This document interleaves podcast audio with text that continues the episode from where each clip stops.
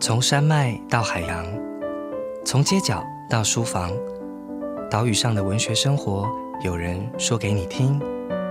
台文基地台把文学圈起来。我是台文基地台的值日生李时庸。台文基地台是由台湾文学基地所设置。我们会在这个 Podcast 频道与你分享关于写作者。关于阅读的新鲜事，将台湾文学的各种讯息发送给大家。很高兴今天又呃能够回到台湾机的这个 Podcast 频道，然后邀请到在这段期间驻村在台湾机缪斯院的艺术家古罗文君。那文君是稻草人现代舞团的团长。那在过去几年，其实是长期以制作人和策展人的身份。参与表演艺术或者是很多跨领域的跨艺术的节目制作工作，那我想这是一个很特别的身份哦，尤其是表演艺术或者是这个跨领域的呃创作者、策展人的身份来到台湾基的驻村呃，这次提出的一个计划又是以写作为一个主轴，所以他提出了一个对我来讲其实是非常吸引的题目，叫做想象编舞。所以今天有这个机会，可以邀请到文君来到 Podcast 频道，跟所有的朋友分享他在这段时间驻村的一些想法，或者是他以舞蹈的眼睛看到呃一个其实是属于文学的空间哦，到底看出来的风景会是什么样？呃，我自己是非常好奇哦。所以文君你好，子勇你好，我是呃文君，对，刚刚介绍过我了哈。我其实是现在就是很实心，就是讲说那个斜杠背景哈，就是刚刚使用有介绍很多，就是我是稻草人现代舞蹈团的制作人，然后又是策展人，然后其实也是打扫工 之类的。每次讲到舞团呐，都会这样称呼我自己，甚至就是因为呃，稻草人舞团的编舞的灵魂人物是我的妹妹嘛，那她是文景，那所以呢，呃，其实在整个团的架构里面呢。我我每次都开玩笑说，除了跳舞之外的事情啊，就是我做的事情，所以就是可以知道说我在舞团其实是这样子的，很多元的在工作着。那对于写作啊，其实是可能要讲到我过去可能求学之类的种种经历。来去回应，就是为什么我会想要投递来到这里的计划。当舞蹈也是对我来讲是一个很大的影响，所以我觉得这两者呢，就是刚好天时地利人和吧。刚好就是真的看到这样的机会，我就去试着去投看看，然后很开心的，真的就来到这里。大家好，很很开心，很开心，真的，嗯。但是我自己在看，就是文君这几年的活动的时候，他跟文字的这个关系其实是有迹可循的，嗯。就通过这个参与表演工作或者是策展工作，他其实，在呃去年才刚出版了一本书，就是以舞团的活动，还有也许是参与的这个生命的历程。嗯，其实我自己读起来有一点像散文的作品哦。然后看了前面的几个篇章哦，所以从这里开始，然后到了今年，呃，以一个。创作者的身份，因为刚刚其实文君有提到说，在一个表演艺术团队当中的制作人，他其实必须要统筹非常多，有时候是跟创作以外的，包括行政啊，包括呃计划案啊，包括策划啊各种各样的事事项，所以他其实是一个统筹能力需要很强，然后带着呃创作者或者是作品可以去。跟观众对话的一个重要的角色，可是这一次其实其实有点像是回到创作者的身份，重新以靠近创作的也是舞蹈的眼睛去面对这个所谓的想象编舞，然后又跟文字有关系，所以为什么会有想象编舞这样的一个计划的构想？然后在这里想要创作什么，或者说跟来到的朋友分享什么？应该是说，我一直以来就是在旁边看这些舞蹈工作者或编舞家们，然后进入不同的空间去做创作表演。那为什么进到特殊的空间？这个情况其实是在于，就是我们是来自台南的舞团，稻草人舞团是来自台南的舞团。那早期其实是没有像就是国家两厅院实验剧场这样的场地，就是黑盒子这么专业的黑盒子剧场去做一个很当代或者是现代舞的演出。所以在当时，我们为了要呃求一个可以发表的场域，或者是一个可以让更多人看到我们演出的机会的时候，其实大家就有了一个很冒险挑战的心情，就是说，哎，那不然我们就来这种特定空间，就非典型的剧场，甚至是户外。那我们最早一档是在那个大南门城。呃这个演出，那它的形式也很单纯，就是一个瓮城，所以它它可以呃只有一个门嘛，所以就是有观众进进出场，就很像剧场，只是它是它是开放的。但后来做了那一档之后，大家就觉得哎实在太有趣了，那其实好像可以做成一个系列。其实那时候就是大家都很年轻嘛，所以就是我啊，然后文景啊，还有当时的那个舞团的团员们，就大家一起就集思广益，说哎，那我们干脆还有还有没有什么情况，就是跳入其他的空间。然后那时候我们还想一个那个主题叫“足印”，然后英文其实叫 “step in”，其实就是那个舞者的脚就踏进了这个空间，不管是什么样的空间。那时候就是这样，当然就是中文就把它翻成“足”，但是英文是 “i n” 足印这样 “step in” 的这个这个概念。所以依这个概念呢，我们二零零九年的时候就借了呃，那时候是杜昭贤，他他也是一个策展人，在台南，然后他在台南有两间的老房子。那种它是它是两栋并在一起，然后它中间墙就打掉，然后它就变成一个是展览空间。那因为我们初期就是想说，还是以一个就是完整的空间为主，所以那个竹印 Step In 的这个作品呢，其实就是那个地方叫嘉利画廊，就来到那个嘉利画廊做演出。那为什么会花这么多时间去讲这个？是因为我第一个编舞作品就是在嘉利画廊，就是跟大家一起玩这个这个创作啦。那个概念很简单，就在这边不讲了。但是其实就是对我来讲，就是一个很大的。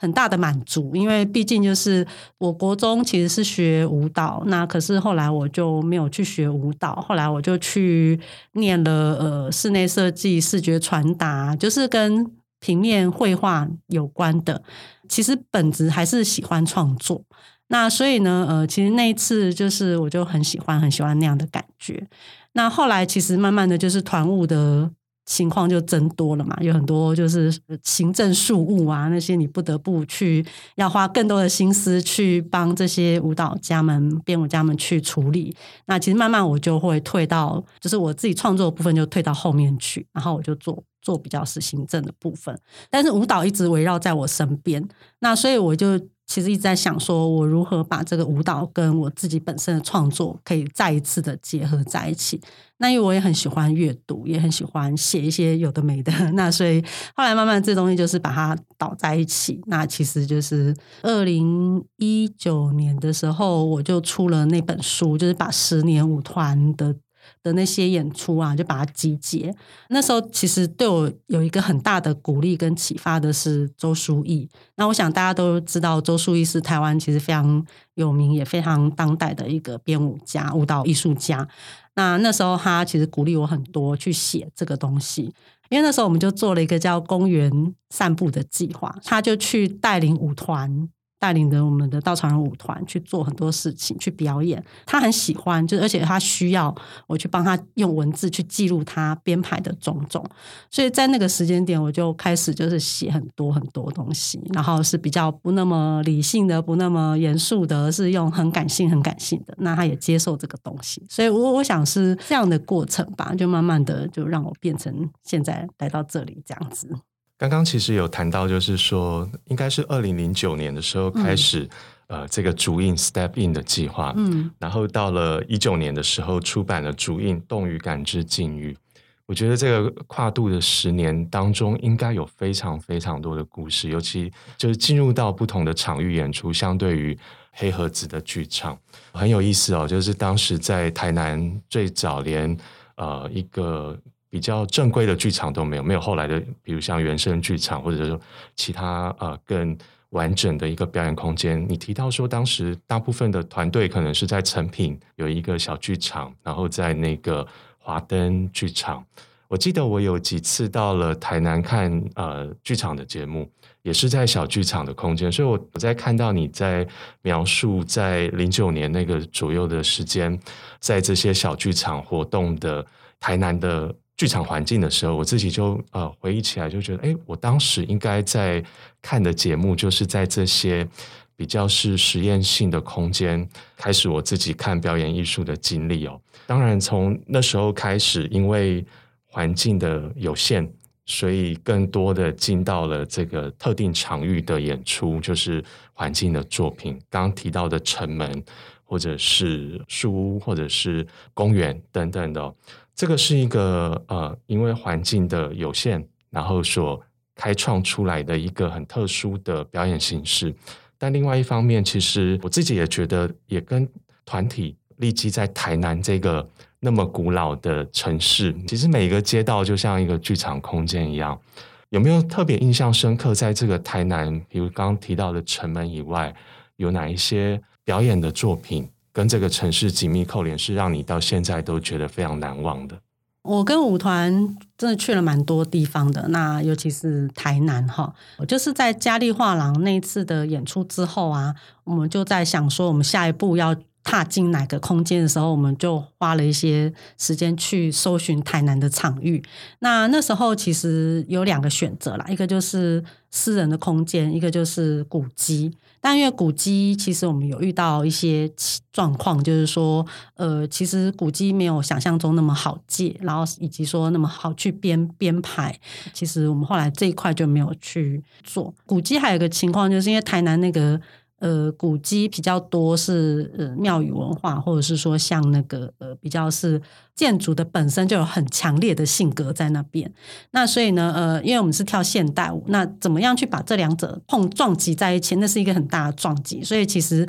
呃，如果没有很好的一个行政或者什么做资源的话，其实他们很难去发展这个部分。所以在古迹这一块，其实我们是看缘分。但嘉利画廊那时候所得到的一个还蛮有趣的一个结果的那个感受，其实就促使我们就说好，那其实我们先找了解我们舞蹈的，就是同样都是艺术的这种艺文空间来去着手。可是，在当时，其实台南那种。闲置空间转为艺文空间的那个情况，其实也还没有那么风行，所以其实刚好在那个空时间点啊，我们就找找找找到一个，就是有一个艺术家叫林煌迪老师，他有个叫文贤游七行的一个场地，他很酷哦，他他其实本身是一个建筑师，然后他把他自己的家就是用各种的材料建材去打造一个就是。空间的空间就是它有很多，就是你走个楼梯就会上屋顶，然后上屋顶它有个平台，可以在那边喝咖啡这样。然后舞者们就会觉得啊，这空间太酷了，太赞了，因为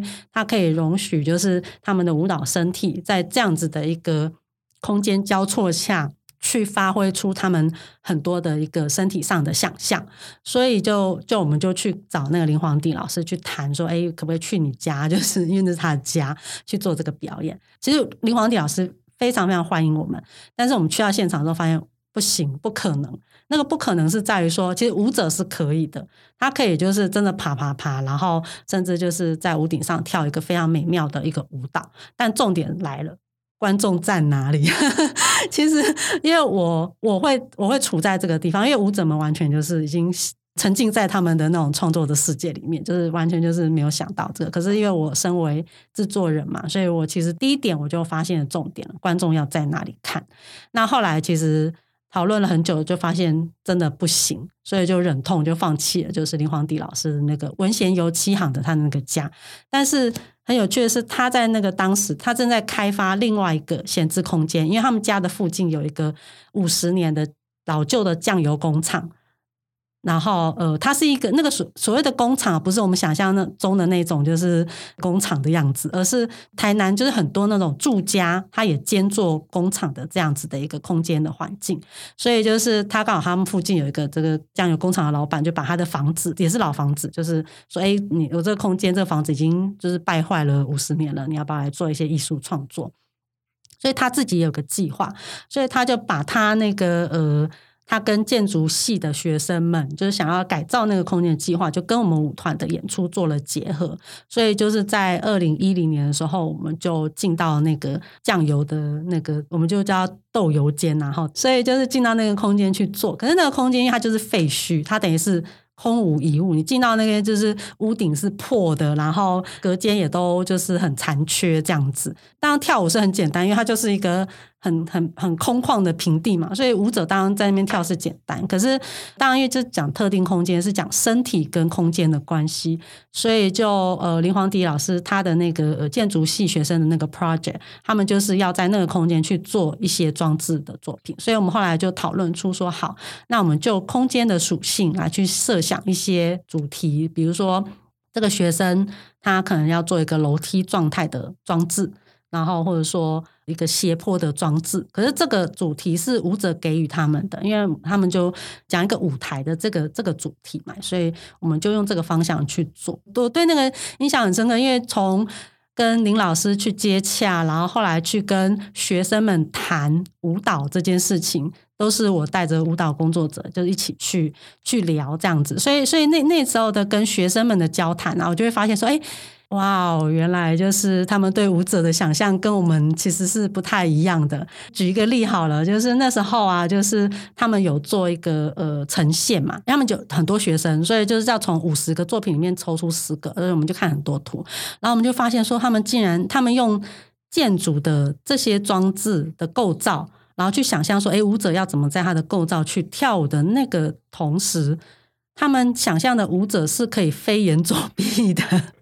然后是可以，就是对，就是从这个地方跳到这个地方，甚至是也不用考虑那个重量，他们就是站在一个微微可及的那个对支架上面，他们就觉得舞者就可以跳舞这样子。那当然我们就删掉、删掉、删掉这样子。然后我就觉得，哦，原来你们对现代舞舞者的想象是这样。我觉得那个、那个、那个的经验是非常非常有趣的。嗯，就是从这个工厂。然后，尤其是跟建筑系的学生讨论关于舞蹈在这个空间里的发生哦。然后我自己在网上也有通过影片看到，比如说啊，在大南门城的演出，或者是呃，在那个公园的缓步。其实通过影片看到的这个现场的记录是很特别的。一个是要克服空间的环境的限制。那我想在这边，如果是一个制作人。它势必要解决非常多环境上的限制，但另外一方面，也许是那个进到空间，刚提到说观众进来之后，他们要在哪里，然后他们会突然对于这个日常性的空间，因为有了舞蹈，或者是有了一个相对于日常呃生活的空间，其实是有点陌生的一个过程，然后突然意识到每天经过的公园或者是城门。有另外的一个样子哦，我自己会想到舞蹈，其实它在呃词源，它最早的意思，其实也就是去思考人群怎么样在空间当中书写这样一件事情。所以，对于空间的意识，尤其是对于身体在这个空间里面的编排，可能是通过舞蹈的眼睛看出来一个非常特殊的视线哦。那台南是如此。这次到了台北，尤其到了它也是一个古迹，然后在这个呃日式的建筑的空间里面生活起居，或者是构想，不管是表演或者是文字上的事情，这一周十十天左右的时间，然后驻村在这里，感受是什么？然后都做了一些什么事情？其实还蛮幸福的，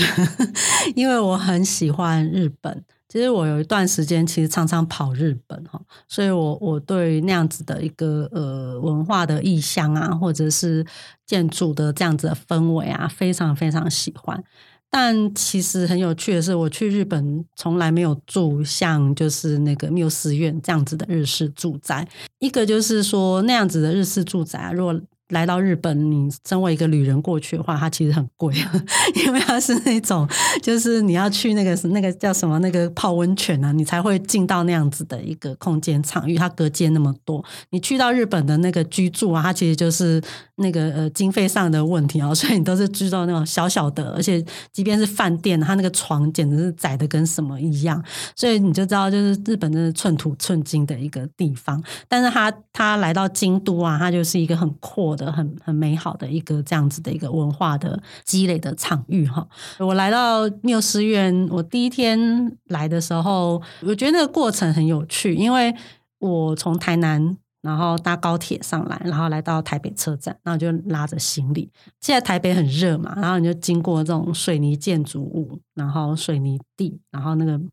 闷热的这样子的情景，然后走走走，哎，就来到那个呃文学基地，然后文学基地后来进到缪斯院的时候，那种好像那个心态是一种大跳跃的一个过程啊，就是说，哎，你从一个很没有感情的，就是一个石头建筑物，然后一个很城市的，然后来到这样子的一个园区，然后还有绿树，踏上那个缪斯院的那个地板的时候，它是会响的。开门的时候也是扣扣扣扣那个声音，我就很喜欢这种，好像那个房子在跟我对话的那种感觉。然后在这十天里面，我就在那个空间里面做很多的感受，有时候看看书啊，有时候呃写写东西啊，那有时候其实会在那里面做一些小小的身体的一个怎么讲，就是运动啊。哈，其实我从那个那个缪斯院，它窗户可以看到外面嘛，而且它那个透光的感觉非常的好。那我我也觉得，就是你们都把它维护的很好，然后有一些树啊，那些摆设，其实那个看出去的窗景，其实每个每一个每一个都是一个很美的画面。但是我就觉得我很像在一个很像宫崎骏的那种想象的房子。搞不好我其实住在那里的时候，那个房子已经飞到哪个地方去了，那个城市跟我无关，这样子，我只是看到窗户那个，其实只是某种假象，不知道。我觉得在那里就很多的想象，一直一直的涌现。有一次我还闻到了一个香味，我想说为什么这么香？因为那个它是那种烤物的 味道，但是我的对面是一个咖啡厅，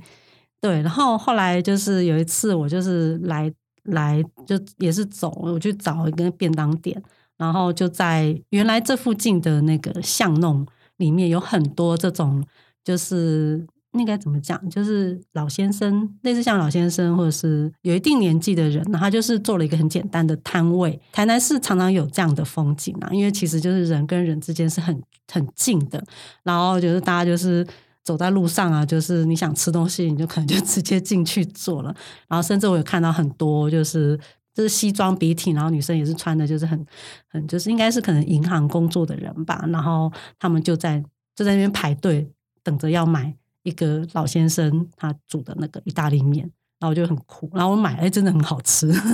就是这种感觉。对对对，尤其到妙思院，它像一个小小的呼吸的空间。然后它的周遭没有太多庇荫的大楼，但是阳光这样直接的曝晒下来，其实它的热可能会是另外一种，对我来讲更像是亚热带的一种自然的热度，这样的一种从温度或者是进出在空间里的感受，我想也许要通过一个有身体经验的，然后带有这种身体感受的创作者。像文俊一样，其实可以更就相对于，也许像我用文字，有时候并不会那么细致的去体会到在空间当中人与人之间的远近，或者是呃一个摊位上面所有人在等待着餐点，然后呃长辈老先生是一个老板，那那种香气等等的。那刚刚有提到说缪寺院的空间，它的玻璃呃透着光影。然后，尤其是在白天，在晚上，我有看到有一则你的短短的文字，然后配上影片，那我觉得很有意思。你要不要谈一下？啊，那是我第一天就是住那个缪斯院的情况。然后他是在在厨房，然后我就在那边，就是因为我我都在厨房打字嘛，然后想说，哎。为什么好像有个影子这样闪来闪去？然后就往往我的那个右手边一看，就发现好美，就是那个建筑的外面啊，可能呃为了要遮蔽，就是呃大家外面的人不要。这么直接的看到里面，所以其实会种很多的这样子的一个植栽，然后那植栽就是直立着。我坐的那个厨房的位置，因为靠近我们面对后面的那个大门，然后它那个大门刚好就是一条、两条、三条路的汇集的一个所在，所以每次有车子、汽车或机车一过去，它一定要转弯，或者是它对它要转到那个路的时候，它那个光线啊就会。直射我这边，然后再转弯过去。那因为直射的时候，它就会因为树那个树的那个植栽的影子就映在我那个呃窗户，那那个窗户就格子的，然后上面是透光的玻璃，下面是那种雾面的玻璃，所以那雾面的玻璃就很像是一个投影幕，然后就把这个车灯所打造的这种。植栽的影子印在这上面。那因为车会移动，可是就看不同的车种，有快有慢，所以那个植栽的移动啊，就印在那个雾面的玻璃啊，就形成了好像好像我在看一个皮影戏吧，就是对，它就在我旁边就一直在上演，然后我就觉得好有趣，我就觉得那就是一个剧场了，因为我什么都没有做，它就是光只有光跟影子。它还有牵涉到那个速度，因为为什么会有光进来？一定是某个人开车。那为什么这个光很快？为什么这个光很慢？因为它就很多的故事就一直在在传达这样子。所以后来我就把它就立刻就写写了一段那样子的文字，就是来去纪念我第一天 就是来到缪斯院那种极极大的那种感受吧。因为就是诶，没有想到会有这样子的一个开场白这样。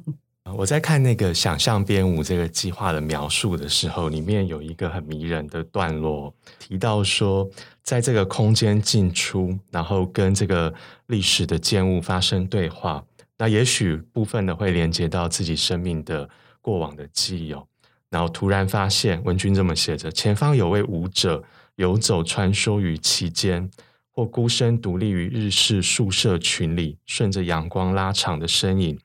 对话着关于生命的提问。那在这个部分的描述，它其实通过文字去构想了一场舞在眼前发生，尤其是在呃这样的一个建物。那实际住进来之后，通过这十天的时间，你构想如果在这里发生一场舞蹈，想象编舞，你看到的这个舞蹈是什么？我有一次跟那个另外一个舞团的。类似像艺术总监聊啦，他的作品很特别，因为他是他是基斯腾舞团，他其实本身他不是编舞者，他是编剧，因为他本身是走戏剧，然后等，但是他舞蹈的元素都来自他妈妈，因为他妈妈是走传统的那种民族舞的这个部分，然后有一次就问他说：“哎，那你怎么编舞？”然后他就说，他编舞的那个做法是他妈妈就好像是一个动作的资料库，所以他怎么样把他自己的那种文学的那种呃研究那种文献去转换成身体的动作，他他要去跟他妈妈咨询，然后从他妈妈那个身体的资料库，然后去去转换成他所要表现的这个舞蹈戏剧的这样子的演出。那对我而言呢，我看到这个空间的时候，其实的确就是过去十多年来，我跟稻草人舞团就是在南部不同的特定空间去做这样的演出制作。那我因为这些舞者们，就是编舞家，他们所发挥的这种的身体的一个想象。去进到就是诶，我原本觉得不可能的这样子的一个身体的表演，所以那些东西种种的那样子的观看舞蹈的过程啊，其实在我脑中，其实对我来讲也算是一种资料库的建立。所以我来到就是缪斯院的时候，因为原本在地案子的时候，我其实是没有来到台湾文学基地。我写的时候，我是看着那个文学基地写画的那个地图，然后去。去想象，去想象说，哎，如果就是这样子的，这的的的表演，怎么样去演？那后来实际实际来到这边的时候啊，我就会 有点职业病的习惯，我就会去把它开始分类。比如说，这个地方很多树，你知道那个文学基地有个地方是树树屋群，对不对？对，然后那个树屋群呢，就会让我去。记忆中去连接到，就是曾经我们在那个台南的树屋去做的这样一场演出，然后那段演出的时候，那个舞者们是穿着黑衣服，然后他们他们黑色裙裙装的这样的服装，然后他们一直就是呃从树干靠近，极为的靠近碰触，然后再离开的那样子的一个身体的画面，所以我就不禁想象说，如果像这样。那个舞者们，如果他们来的时候，他们一定会很想要碰触这个树的这样子的一个的枝理，然后去从那个枝理去伸展出他们的身体，好像是从树里面长出来的一个延伸的身体的一个一个表演这样子。那可能这是一段一个段落。那另外就是，呃，我知道它另外一边有一个公园。那那个公园其实是我从缪斯院出来的时候，要要绕到那个缪斯院的时候，其实比较好过去的一个路径，因为它就直接转过去，它就是公园，我就直接进去。因为从文学基地的话，它其实门是关着的，所以比较不好进到那个公园。有一个绿地的公园。那在那个绿地的时候，我就看了很久，我就在想说，哇。就突然间有个画面了，我脑海中突然有个画面，就是一个穿红衣的舞者在那边一直旋转，然后甚至我就在想说，哎，为什么一定要红色穿着红色衣服的舞者？为什么不是别的颜色衣服的舞者？黑色的衣服的舞者会是什么样的感觉？所以其实那一段我有写写了一段文字哈，就是说在不同就同样是一个旋转的这样子这个身体动态，然后在草地。那我为什么会觉得它会是一个很强烈的画面？是因为你旋转它其实是需要能量。他甚至就是在转的过程中，他因为他必须要不断的旋转嘛，所以他那个旋转肯定就是，呃，从他脚的这样子的一个踏地的过程，到他整个手或者是身体那个旋起来的那个气流啊，你就会觉得哇，他就是好像带起一个风暴，或者是说那个气流是是非常。是螺旋的这样子的状态，那当然加上衣服的色彩啊，你就会给予到不同的心理上的感受，因为色彩其实本身也有它的心理学这样子。那更不用说，就是呃，同样就是像缪斯院这种木式建筑，它有拉门，它有榻榻米，它有这种木地板，那脚踏在木地板的那种声音，身体碰触，你在这里面生活的行为，其实它也可以构成舞蹈。那你拉一道门的时候，那个拉门的这样子的一个轨迹，拉开门之后，门后又是什么？其实这个这个部分啊，就开始其实就跟舞者们他们在走进这个空间呢，其实想的那个东西是是连接的。但是我我比较多的是画面上，就是那个可能就是那种过往的机库的那种画面，就嘣跳出来跳出来，然后我怎么样去把它串过来？因为现在目前还是一个一段一段的状态这样子。嗯，文君是从舞蹈，然后到呃视觉艺术，然后再从制作人、策展人，然后在近几年从这个驻村的艺术家书写回到文字。我自己是从。呃，文字开始，然后通过文学的训练，在过程当中接触到表演艺术，接触到舞蹈，刚刚好是一个对反的路径哦。但也正是因为这样，我想应该有非常多的听众，呃，是同样喜欢文学的朋友。所以我一开始其实，呃，在二零一零年左右开始看稻草人的作品，有很大的一部分是因为当时，呃，在剧场的作品。当中有大量的是在对话存在性的呃小说家，包括尼采、包括卡夫卡等等的作品，然后将它舞蹈化，然后去做一个对对话性的思考。那我就一路看着，然后在看着的过程，呃，也慢慢的去意识到，除了在剧场黑盒子以外的更多的特定场域的空间，刚刚提到的台南这个空间，那或者是在。旧城门，然后工厂等等的，这个其实开展出另外的一个表演的路径哦。台南是一个基地，台北在这一次呃，刚刚文君描述的这个缪斯院可以开展出的舞蹈的画面是另外一个基地。那在这几年，其实你们还到过很多的地方，包括到呃南投，然后我有看到有一个节目即将到台东，是呃文君所编剧的墙。所以其实是在不同的城市之间，那岛屿内也到了国外，做了很多不同的这个场域性的演出。那这种城市的跨界其实是非常迷人的。我特别想要听文君分享一个作品哦，是呃，因为在这几年其实因为疫情的关系，所以很多的表演节目呃没有办法进到剧场做演出，反而做了非常多的影像作品去做舞蹈影片。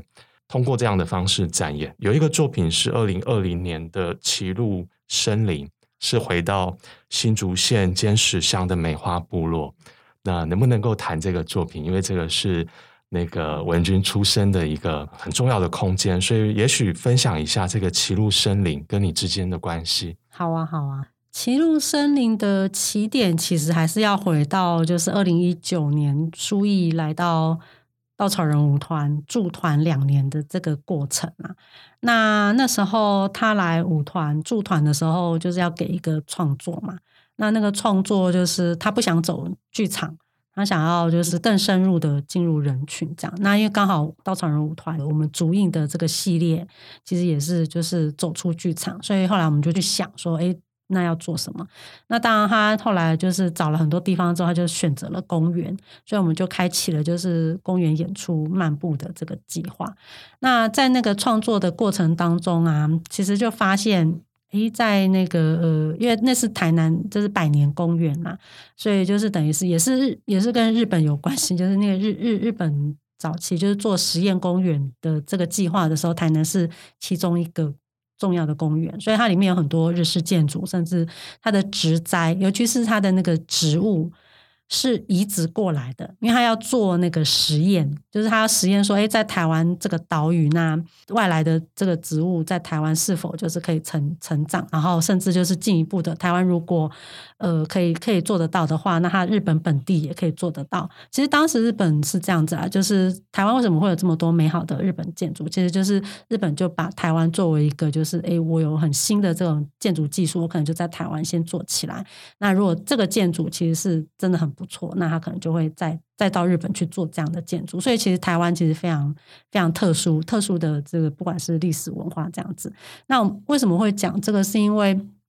在那个编舞的过程啊，就很不一样，因为是有点像是那种我们先从研究开始 研究这个空间，然后甚至很多。跟历史有关的台南公园的历史这件事情，就苏玉他就纳入他编舞的这样的过程，那就跟文景就是用文学去做他的文本一样，那个公园本身的它的故事、它的文化也是一个文本。那可是慢慢的进来之后啊，就发现重点其实是人在那里生活的人，在那里使用公园的人。在那里经过的人，甚至包含我们。苏一呢，那个作品呢，他就去做一个对照，比如说，就是公园他们有做运动舞的，可是那如果现代舞的舞者去那边做舞蹈的编排或演出，同时并置在那个空间，会是什么样感觉？那当然，那个并置就会有有对话，所以就会有那种老先生就会跟舞者们去聊，在你们在跳什么之类的。然后慢慢的，其实原本就是很单纯这样子的发展之后啊。他就开始发掘每个人的个人故事。那时候参与的舞者啊，当然包含文景，然后还有我们新有那那当时的那个新的团员，就发现哎，文景我们是有泰雅族的这个背景，然后其中另外一个团员他是排湾族，父母都是那个排湾族的这样子的一个血统，那我们是一半，所以刚好那个时候，因为我妈妈车祸的关系，所以我。恢复我的原住民身份，所以我的名字会有两个姓，一个是我妈妈的姓，一个是我爸爸的姓。哈，那呃，在那个恢复的时候，我就比较多去回去我三十年没有回去的，就是妈妈的家乡，就新竹县尖石乡梅花村。在同时间，台南这样子的一个空间跟回家的这个空间的时候，我就发现了有一个。很有趣的一个东西，然后那个东西是，嗯，我在写论述的时候就就在想的，就是关于原住民这件事情，就是我我本身我的家在哪里，或者我身份到底是什么的这样子的思考。台南公园刚刚讲到，就是它有一个有一片南洋垦氏山的这个树林。然后因为它百年嘛，所以那个树林就长得很好，所以你进到那个树林啊，就很像进到森林一样，就是它它那个树就是长得很高大，但是你还是可以看得出就是现代化的那种痕迹，就是因为它是排排站的。对，我就回到山上的时候，哎，发现有同样那个杉树在那个山上，然后我就跟书玉聊这件事情，我就说如果把。这个台南公园的作品拉到山上来会是怎么样的情况？然后苏毅也很认真的思考这件事情。后来我们就共同觉得说，其实这是一个蛮有趣的一个尝试。因为就一个角度来讲的话，是说因为我回山上嘛，那呃回山上有一个很大的一个情况，就是说我要跟他们解释我在做什么。然后，可是跟他们解释说我是现代舞团跳现代舞，他们肯定是不懂的，因为就会觉得说，哎，跳舞不就是跳原住民的舞蹈嘛之类的。那可是现代舞是什么东西？我就干脆把现代舞搬上去，这是一个其中一个初衷。其实那舞蹈就很像我吧，很像我跟文景，就是。我们其实离开梅花很久，其实我们真的就是很大一个中空期，都完全没有回去，所以我们其实很不像，很不像原住民，我们也不会唱歌，也不会跳舞，然后更不用说母语，完全就是完全不会讲。可是我们还是还是泰雅族啊，所以我用了这样子的一个不断的思考跟自我对话的这个过程呢，就就就请书艺，就是请舞团就把这个作品拉到山上。前面有讲到嘛，就是呃，一个演出是需要观众，可是，在那个山上是不可能有观众的。它不像公园，就是你还是可以设定，就是对观众怎么看。举一个例子好了，就是那个树林好了，那个山树林，那个。台南公园的杉树林是在一个平地上面的，所以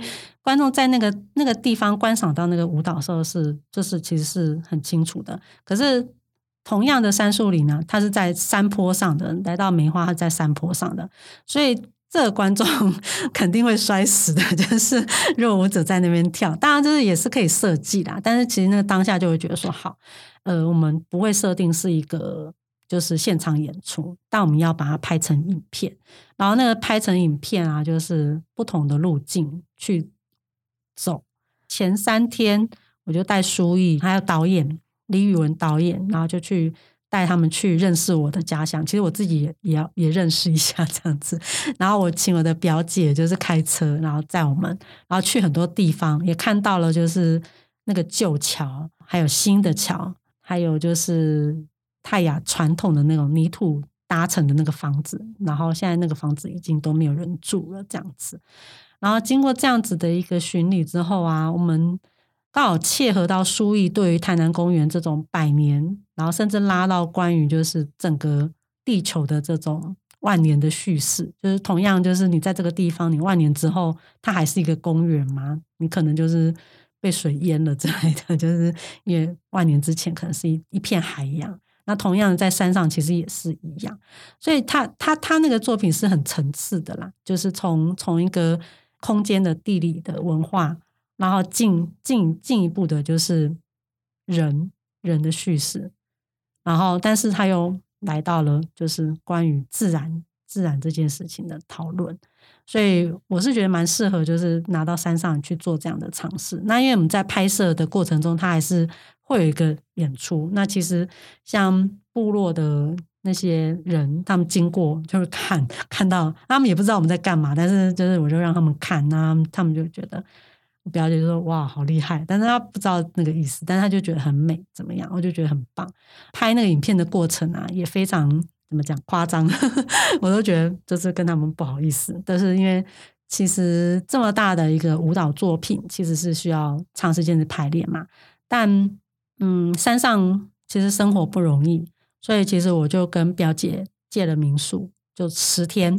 所以我们其实有点像是十天的现地现地的排练。早上起来共食完之后呢，有一个暖身排练课。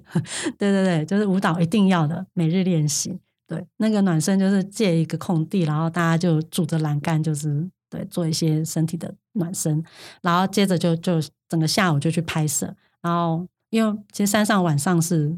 就是很暗的，所以其实大概在六七点就回来，然后回来之后大家就是再次的共识，然后晚上呢就是导演就拍一些影片，然后我们就放那个投影就给大家看，然后晚上就早早的，就是可能十二点之前就大家就寝，然后再恢复，就是你知道每日每每天日复一日的一个很固定的行程，在这十天，然后就把这个影片完成。我觉得做出来的那个导演他们用他们。导演用他的眼睛，然后书意把这个作品转换成那样子的一个表现。然后文景，文景在这里面就是也跟大家分享，就是他回到家的一个心境。对我觉得，我觉得那个那个过程是非常难忘的，就很开心这样。嗯哼。包括文景的作品，我很喜欢。然后刚刚提到的周书义，嗯，他在过去多年啊，曾经几次的担任稻草人的这个驻村的艺术家。那其实通过这个制作人或者通过这个团长的位置，也是在连接不同的艺术家。包括现在也有呃新的驻团的这个艺术家参与在。呃，整个呃舞蹈作品的创作或者是一个探索当中，那有时候创作就是像一个牵引，它牵引我们进入空间。那这空间有一些是我们熟悉的府城、台南，有一些是我们熟悉的呃自己的家，或者是陌生的城市等等的。这个我想应该会是持续在发展下去的一个呃演出或者是一个呃制作的计划。那这个作品是二零二零刚刚提到的这个《歧路森林》的影片制片的工作，那都是在呃上一本书出版之后，所以我自己非常期待，除了这个影像作品以外，也许文君在之后在累积几年之后，也许通过文字或者是呃通过书写的方式重新记录这一段的历程，我想当中有非常多的故事会是出现在作品之外的哦。那我们在访谈的今天的隔一天啊，刚好是周末，有呃文君在台湾文学基地的第二场分享的活动，上周有一个分享的活动，所以呃这个想象编舞，其实在明天会带给呃来参与的朋友们呃一些呃不同的想法，也许有一些是这段时间刚我们谈到的这个经历哦。那当听众朋友听到这个。呃，广播 podcast 的时候，我想文君自己带着这一段驻村的记忆，已经回到了台南，然后也许展开下一个阶段的这个创作或书写的工作。所以我最后有一个问题，其实我很好奇哦，也许明天有来来到这个缪寺院，很多是文学的读者，如果他们来到，你想分享给他们什么舞蹈作品？如果明天来到的是舞者？你想分享给他们什么样的文学作品？因为我最近其实在看那个呃 John Berger 的书，我很喜欢他他在里面关于观看这件事情的书写。他有一段就是其实在描述舞蹈的部分，有一个部分是在讲说他觉得舞蹈就很像是一个运动员的这样子的一个身体的能量。然后他把那个身体的能量描述的，我觉得写的非常的好，我觉得蛮，其实某种程度还蛮感动，说，哎，原来。其实很多人都会觉得说舞蹈好像就跳一跳就可以了。有时候我接到一些公关公司的邀约，就说你跳一跳就好了。但是那个跳一跳就像十年功，其实那里面的那个肌肉的运作，其实是真的是非常细腻的。那 John Burke 是把那个细腻的东西把它写出来，那就是借由一个观看的角度。那我觉得其实可以可以可以看看这样子的书写文学的朋友们呢，其实我没有设限是要看哪个作品啊，因为其实台湾的。呃，舞蹈家或者是舞蹈编舞家、舞者们都非常非常的热情的去做他们这样的事情。大家都说现代舞是什么东西，看不懂，它不像芭蕾舞或是民族舞这么好辨识。那可是就恰恰好，就是因为现代舞的自由，现代舞的它可以容纳不同的表现形式的这样子的一个特色。所以，台湾其实很多的舞团、很多的表演工作者都是用这样子的一个形式或身体的美彩去做创作。不管是你在什么城市，或者住在那里，或者是你是旅人，你来你在这个地方，你就打开 OpenTix，然后看看这一周有什么舞蹈演出，就去看。因为我觉得每一个编舞家都有他对于。这个世界的想法，然后他借由身体去表现，不用让那个距离产生，而是就真的去看很多东西都是多看啦。像我就是很喜欢艺术，不单只是表演艺术、视觉艺术，我什么都看。书我也是什么都看。我这样子的阅读下来之后，在某个时间点或是某个当下，它就自然而然的就出来了。我也不知道为什么，所以我觉得其实。真的，不管是看或被看，其实这都是很重要的事情。这样，嗯，那我来帮忙推荐一下好了。年底的作品是，其实对于文学的读者应该会很感兴趣，是以卡夫卡为题的一个呃作品，名称叫《七体》。嗯，是。所以呃，如果是对于舞蹈比较陌生的，或者是对于文学或艺术本来就已经在接触而熟悉，然后又刚好。在这段期间，渐渐可以回到剧场里头看演出。我想这个是一个很呃令人珍惜的时刻。哦所以到年底的时候，邀请所有的呃听众朋友们，可以再到剧场去呃观看这个舞蹈的演出，比如像《七体》这个作品。那今天非常高兴可以邀请文君来到我们 Podcast 的节目，然后跟我们分享在呃驻村这段时间，然后他自己以一个呃创作者。然后他的感受，然后包括过去的记忆，或者是一直以来在呃做的事情，所以下次也许我们就在剧场见喽。是，谢谢，欢迎大家，欢迎你。嗯，谢谢。